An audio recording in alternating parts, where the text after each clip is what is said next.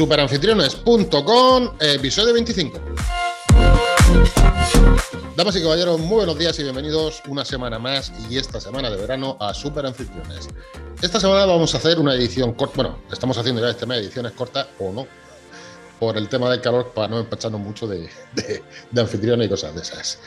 Eh, bueno, antes de nada, que sepáis lo que podéis encontrar aquí con nosotros, que es cada semana un nuevo podcast, cada semana un nuevo vídeo y por supuesto también tenemos una newsletter a la cual podéis suscribiros, comentar, consultar y compartir todo lo que estiméis oportuno sobre el tema del alojamiento turístico y cómo podemos ayudarnos. Antes de nada, ya, ya, ya he terminado, ya hemos cerrado el podcast porque he dicho que va a ser corto. No son buenos días y no te rías. Muy, buenos días, Paco Pepe. Joder, digo que corto, digo adiós. Un saludo y buenas reservas. Buenas reservas. Profesor, ¿de qué vamos a hablar esta semana? Hemos hecho una escaleta que llevamos ya por lo menos tres horas esta mañana con la escaleta liado. ¿Y ha sido tres horas o tres minutos? Que no me acuerdo muy bien. La, escaleta ha sido sencilla porque eh, hemos recibido una de las cosas que decías tú ¿no? en, la, intro, el tema de, poder consultar y poder hacer eh, preguntas de, de, algunas inquietudes que tienen los propietarios. En este caso, pues Laura, Ramón, Carmen y José coincidieron en lo mismo. ¿Vale? Entonces, al ver en esa semana que entraron cuatro, consultas del mismo tema, pues la verdad es que me hizo pensar en, bueno, en poder hacer este podcast para poder también dar solución a, ese problema que están teniendo, que están teniendo ellos, ¿no? Ellos y todos los usuarios de Booking. Esa es la mejor escaleta y, y, lo mejor que vamos a hacer es solucionar los problemas de la gente que nos sigue, de nuestros suscriptores. Que para eso estamos.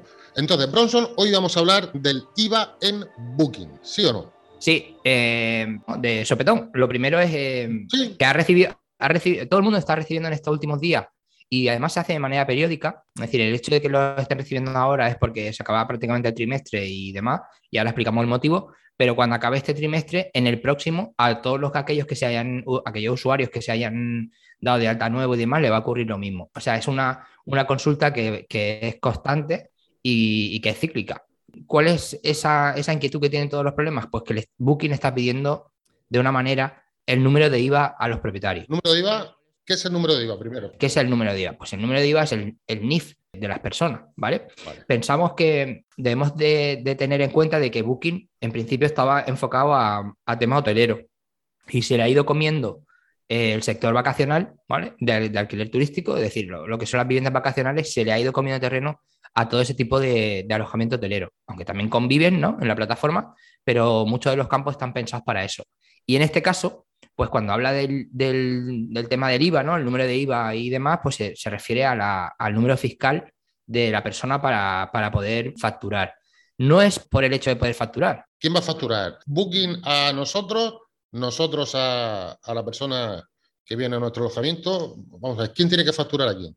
Claro, primero, Booking factura sin IVA, con lo cual cuando te pide el número de IVA se contradice un poco, ¿vale? por lo menos en el hecho de, la traducción a español y demás, pues quizás se queda un poco ahí que quedan dudas.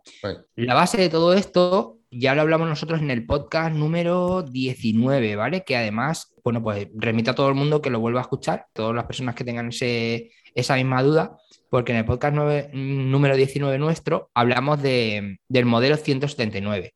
Y ahí ese es el kit de la cuestión. ¿Por qué eh, Booking pide el número de IVA?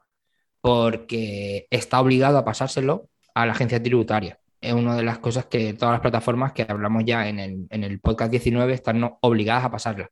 Están obligadas a pasar los datos del propietario, el CIF del propietario, el precio que ha pagado el, inquilino, ¿vale? El, o el huésped, y la fecha de entrada y salida, y el NIF. Es decir, que por ese motivo nos está pidiendo la, referencia, el número de IVA.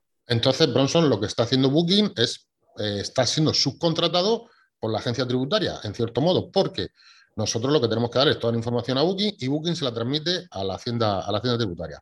Con lo cual, con lo cual, sí o sí tenemos que tener nuestro registro de IVA, nuestro número de IVA, como tú bien has dicho. Será un NIF si somos personas, eh, si somos autónomos, o una sociedad si nos dedicamos a eso. Eso hay que suministrarlo a Booking. ¿No? Sí, pero también siendo una persona física, ¿vale? Sería nuestro NIF. Correcto. aunque nos, todos sabemos, y, ya a esta altura debemos saber de que no estamos obligados, esta actividad no está sujeta a IVA, ¿vale? Siempre y cuando buena pregunta.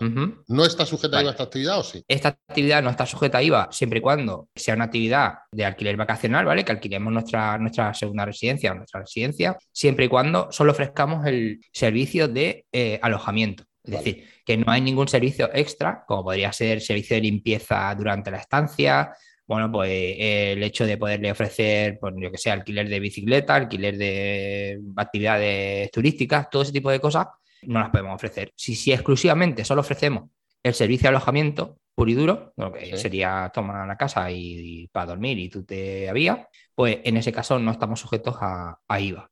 Vale. Recordar que en el, en el modelo 179 y en el POCA 19 dijimos que los rendimientos de estas rentas tenemos que meterlos valga la redundancia, nuestra declaración de la renta. Que no cuesta trabajo ni introducirlo y debemos hacerlo, debemos introducirlo. Y ahora Booking, como nos pide el número de IVA, como tú bien has dicho, Bronson, dar nuestro DNI.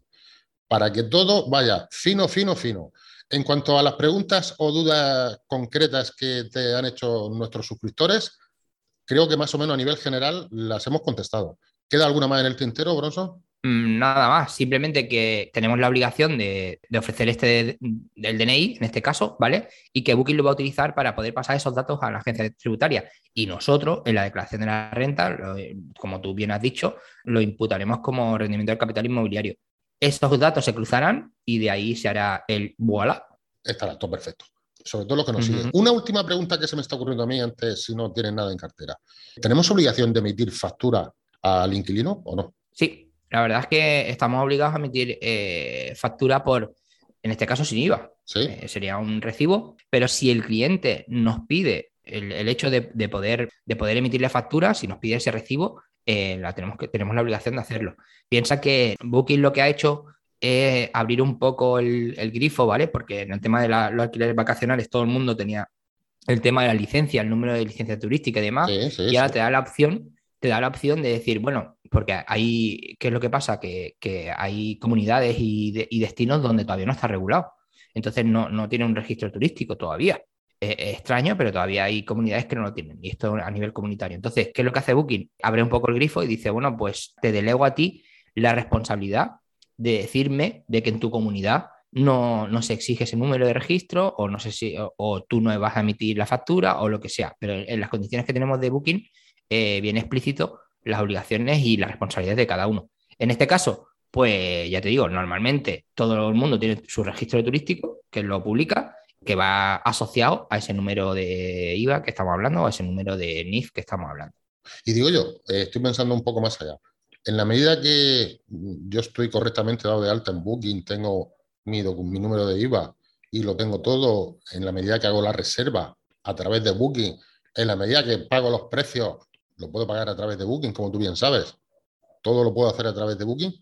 La pregunta es, ¿por qué no emite directamente Booking la factura a mi, a mi inquilino?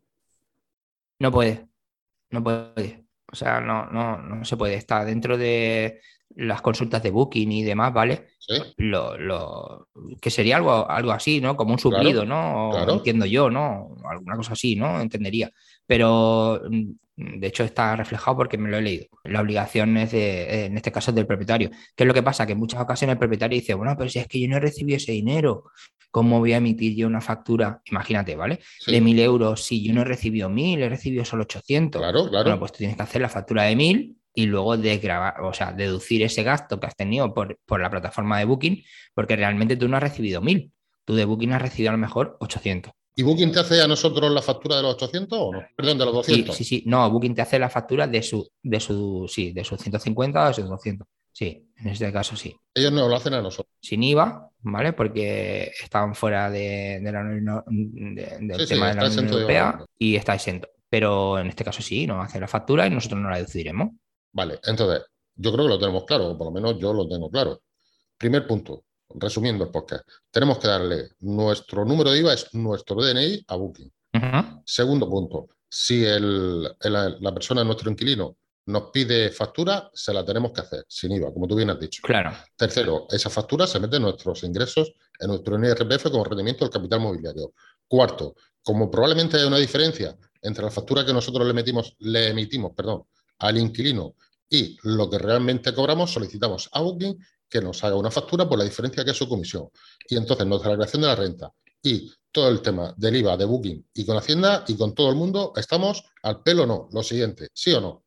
Exacto. Y sobre todo también en nuestra área de descarga, ¿vale? A todos los suscriptores tienen un modelo de, factura, que además viene lo del tema de sección de IVA y demás, el artículo que es por, el tema de, la ley del IVA y demás. Entonces, para eso eh, hay un modelo que...